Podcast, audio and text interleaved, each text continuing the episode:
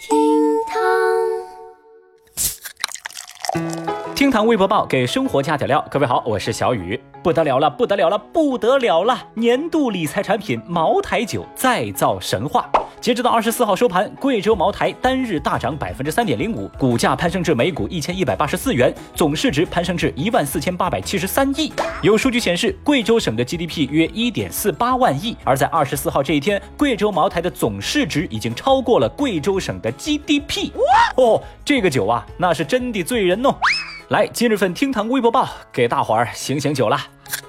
微博六百三十五万人关注，微信国旗头像。相信您的朋友圈早就被国旗头像给刷屏了。放眼望去啊，整个朋友圈都是，请给我一面国旗微信官方。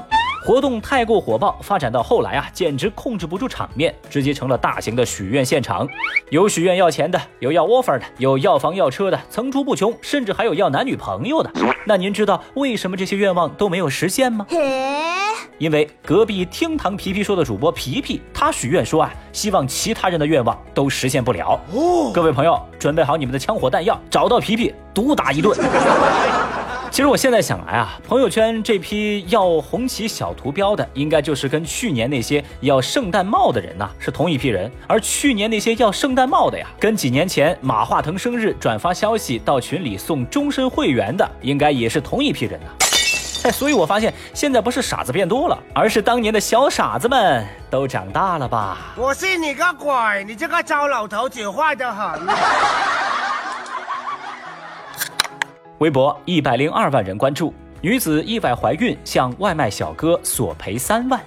说上个月徐州有一位苏小姐，她在外卖平台啊买了一盒避孕套，但是因为当天的天气原因，外卖小哥比预计时间晚了八分钟才送到，结果她和男友就没忍住，提前发生了关系。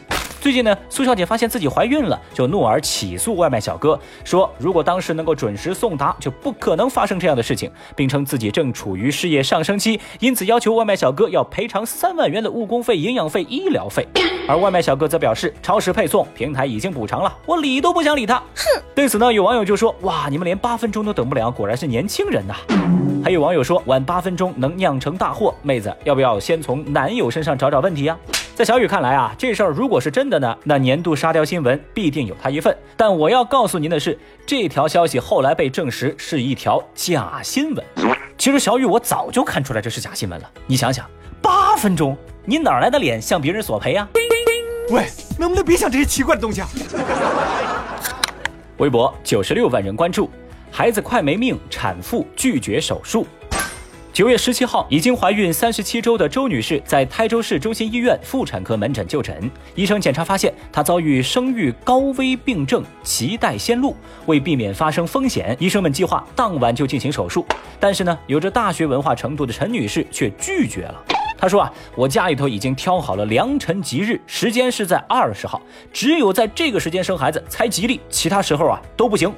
而医生告诉他，如果拖到二十号的话，孩子百分之百是保不住的。就算医生这样提醒，但周女士依旧不为所动，并且签字表示后果自负。在十七号当天下午，陈女士肚子就剧痛，那医务人员再次告知其拖延手术的风险以及做手术的必要性。那陈女士一家子踌躇了好久好久，终于同意动手术。最终呢，宝宝跟死神擦肩而过，平安降生。那这么奇葩的做法引起网友的热议，有人就说啊，这种人就该自己在家生孩子。你来了医院又不听医生的，那出了事儿再医闹又该怎么办呢？哼！还有网友表示啊，都大学文化了，怎么还这么迷信呢？不可思议啊！神经病啊！小雨，我想说，迷信和文化程度真的没太大关系。是不是良辰吉日咱不说啊，反正您这个智商要遗传给孩子，我看确实不太吉利。你去你的！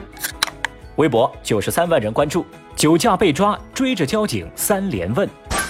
九月十七号，广东东莞交警在进行专项清查行动时，一辆小轿车司机涉嫌酒驾被查。结果这司机呀，不仅不配合检查，还振振有词，说自己喝酒不犯法，并且还灵魂质问交警说：“如果不能喝酒的话，为什么要卖酒啊？你们这不是自相矛盾吗？”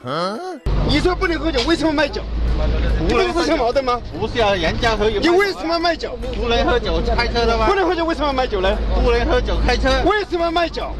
你们为什么要卖酒？经血液检查显示，驾驶人易某的血液酒精浓度为每百毫升一百二十三点七六毫克，属于醉酒驾驶。执勤民警依法对其进行处罚。见状，微博网友们纷纷表示：“唉，这可不就是喝大了吗？不然怎么可能问出这种问题啊？压根儿不用测，喝酒不开车，开车不喝酒，这个都不知道吗？你那驾照是画的吧，兄弟？你这个智商不适合开车啊，是不是把脑子喝坏了？我不能想象。”小雨，我是觉得啊，这位司机您要这么杠的话，我就有话要说了。那我问您一句啊，这农药店卖敌敌畏，你怎么不去喝呢？那城里头还有火葬场呢，你怎么不去烧一炉啊？老这么说话，咱们以后还能不能一起玩耍了？微博七十六万人关注，五十五万被妻子捐空，或可退回三十八万。在安徽合肥的苏先生打工十年，攒下了五十五万，但是呢，被自己患上抑郁症的妻子全部给捐掉了。